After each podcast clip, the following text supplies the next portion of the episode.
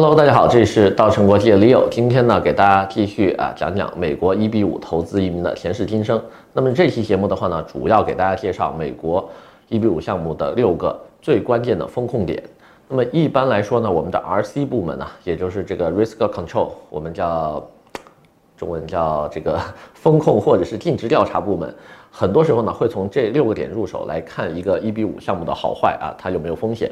那么历史上的话呢，也有非常非常多的爆雷啊，或者是烂尾的一比五项目呢，是因为这六点做的不好，呃，或者是做的不够充分，所以就引发了这个不好的结果的。那么今天呢，我也会介绍这六个点之余呢，给大家真实的三个历史上失败的案例，来看一看啊，为什么这三个项目他们失败了。那么在节目开始之前呢，希望大家可以一如既往的支持、点赞、关注、转发，谢谢。Hello，大家好，今天的话呢，给大家讨论啊六个啊，sorry 啊，六个这个呃美国 EB 五项目风控的时候特别要关注的点，以及呢三个失败的案例啊，看看他们是怎么出事的。OK，那先说一下第一个考核的关键点，第一个考核关键点就是当你看到这么一个美国 EB 五项目，特别是它是一个对吧，venture capital 商业投资项目。并且是带有风险的哦，它的商业逻辑能不能成立？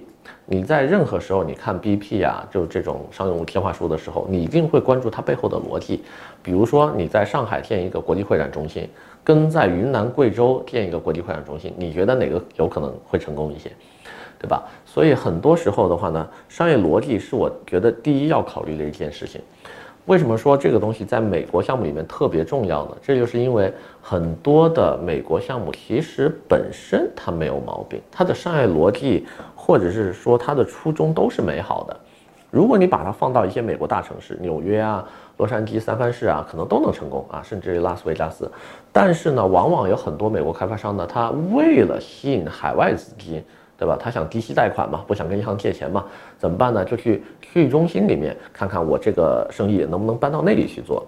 那这个时候，你为了满足区域中心的要求，比如说低收入啊，呃高高失业率啊，人口什么低于两万人这样的地区，那就等于说你明明应该在上海、北京做的一些生意啊，你你为了吸引海外投资人，你你把他搬到了什么内蒙古啊，什么什么甘肃、宁夏这样的省份去做，那这个时候风险。呃，很多时候就会随之而来了，啊，所以这一点的话呢，是大家一定要去啊参考的，就是你自己看一看他的商业计划书，你觉得这个东西靠不靠谱啊？大家心里应该都会有杆秤啊。那么第二的话呢，就是在我看来哈，这当这点很多公司把它放到最后一步，但是我觉得它是非常非常重要一步，我把它放在第二位重要的，就是先看。项目发起人也好，或者项目方也好，他本身带资进场带了多少资金？就是他出资比例大概是多少？如果说一个亿的项目，他给你出一百万，那你你就想都不用想了，你搞笑嘛，对吧？那你等于说来市场上融钱来了呗，对吧？但是比如说一个亿的项目，他出个三千万，啊或者四千万，他只要从银行再借个六千万，或者从一比五银行一起借个六千万就够了，那说明第一这个。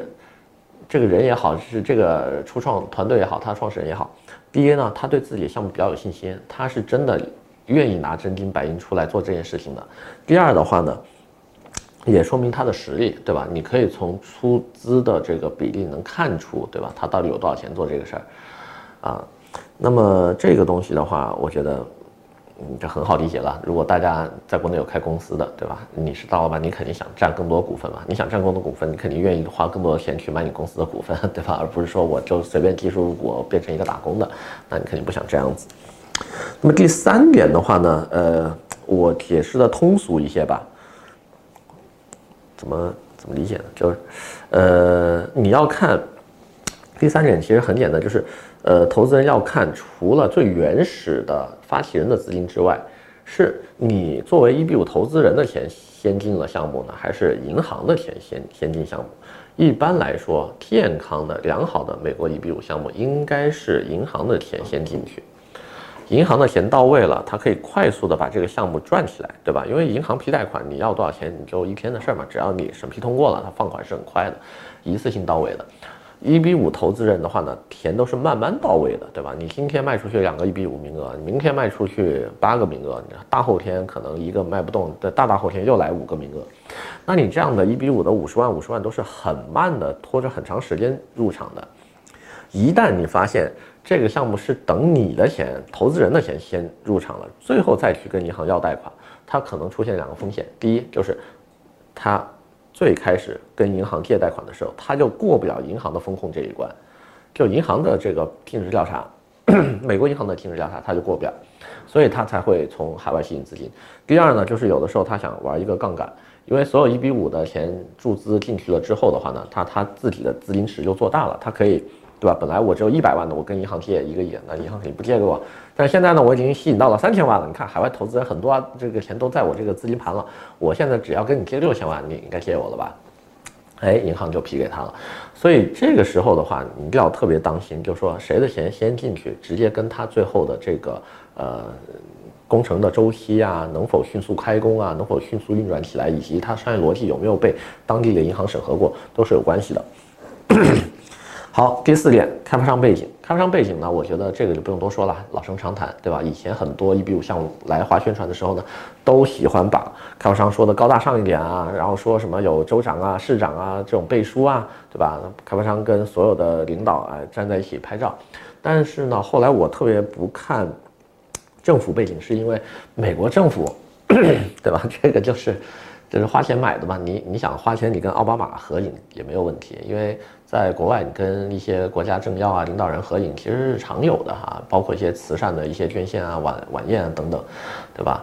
那这些个领导不是说像中国的这么难听的，很多时候他们觉得说，哎，你这个东西对本地的就业有有帮助，你对这个本地的民营的企业啊，或者是刺激本地的经济发展啊，只要是有好处，我我就来献个身，我就跟你们一起拍个照。那这个并不能说明他的背景就是良好，所以呢，开发商背景主要从几个方面去看：第一，开发商有没有经济实力，对吧？他有多少钱？第二，开发商成立时间多久？他的团队成员都是哪些人？这些团队成员是不是专业干这一行的，还是随便七拼八凑的？他们过往的啊这个就业跟这个职业经历都是干些什么的？啊，这些是大家需要注意的。第五点的话呢，就是这个开发商有没有开发过一比五的经验，就是做过一比五项目的。前面四项如果都满足的话，如果都满足的话，并且满足呃法案的话，呃，你基本上你这个一比五项目已经非常靠谱了。但是呢，如果有一比五经验的话呢，我还能保证一点，就是你的还款会比较及时，因为过往很多时候成功的一比五项目，往往在后期申请人拿到身份之后，甚至拿到八二九之后，他发现那五十万。那五十万不知道去哪儿了，就就因为你这个项目时间拖太长，很多时候呢，运营团队会觉得说，你现在这个项目也不需要用这个钱，OK，我先投下一个吧。那这个时候的话就就很危险了。所以呢，如果是一个有一比五经验的团队呢，他应该知道你如何去去去让这些钱大概滚到哪个时间你就得回来了，或者是说它的时间周期啊，运用的这个把控啊会好很多。大概他猜到你八二九什么时候下，什么时候拿，或者是什么时候你开始升你的八二九，他就得准备好你的这五四万，要要开始一个个还给这个最开始的投资人了。那么最后一点的话呢，是呃我自己加上去的一个哈，就过去很多其他的风控团队不说这个，但我觉得还是比较重要的，就是呃这个项目有没有抵押物。那么所有的事情呢，你都往最坏的方向去做这个打算嘛，因为你带着最好的愿望做最坏的打算，永远是没错的，啊，因为所有一比五项目它都是带风险的哈，因为这是 venture capital，它不是保证回本的啊，大家一定要注意，美国是跟加拿大、跟欧洲的投资逻辑都不一样，它是你去做生意的，如果你做生意，它要保证你能回本，那你你这个就违违宪了嘛，跟美国的法案就不一样了，所以美国。从来没有说保本这一说的，永远都是带风险的。那这个时候呢，如果说有抵押物，你比如说地块啊、物业呀、或者以前他的其他的一些商业项目啊，如果这个不成功，他就把那个抵给你。有这样的一些东西的话呢，会更加的有安全感。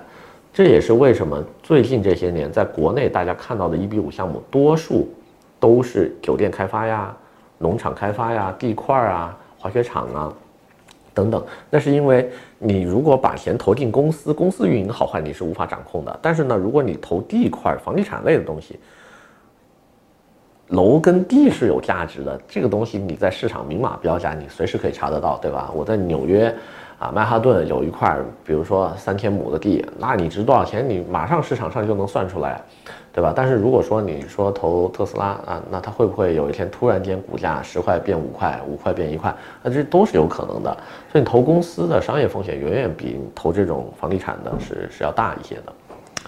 OK，那么六个风险把控点说完了之后呢，我们看一下历史上美国有三个特别著名的 1B5 暴雷的这个项目哈。第一个的话呢，就是芝加哥会议中心了。二零一三年的年中开始啊，有大量的这个负面报道就出来了。然后到年底的话呢，美国 S E S 把它的这个体育中心给取消了啊，就是说这个项目彻底就是被移民局啊停退。那么这个项目当时有多逗呢？当时呢，它募集一点七五亿啊国际资金啊，吸引三百五十个 1B5 投资人，说是要在。呃，美国的芝加哥呢，建造一个国际会议中心啊，两栋大的酒店，然后下面有开会的那个大的 conference 这种会堂，对吧？弄得跟现在的这个那个赌城拉斯维加斯开会的那种规格一样的。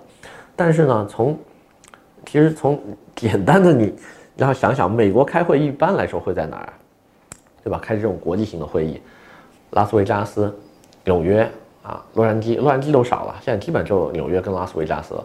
你在芝加哥开会，你这个也太奇怪了，对吧？它东西海岸，你无论从哪个国家飞过来，它都不挨着，并且的话呢，这个城市也没有其他的。你你像拉斯维加斯，它还有消费啊，它有娱乐，它旅游业还可以带动一下，对吧？你过来是参会啊，顺便玩一玩。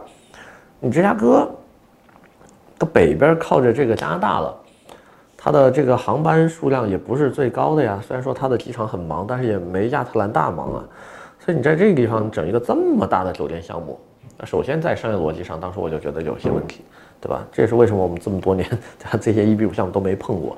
那么第二点的话呢，就开发商背景，开发商背景呢，后来大家才知道，原来他的发起人这个叫赛斯的这个印度裔美国人，啊，他所谓的以前干过酒店，其实就是他跟他父亲的一个小小酒店，一个小旅馆，对吧？他们。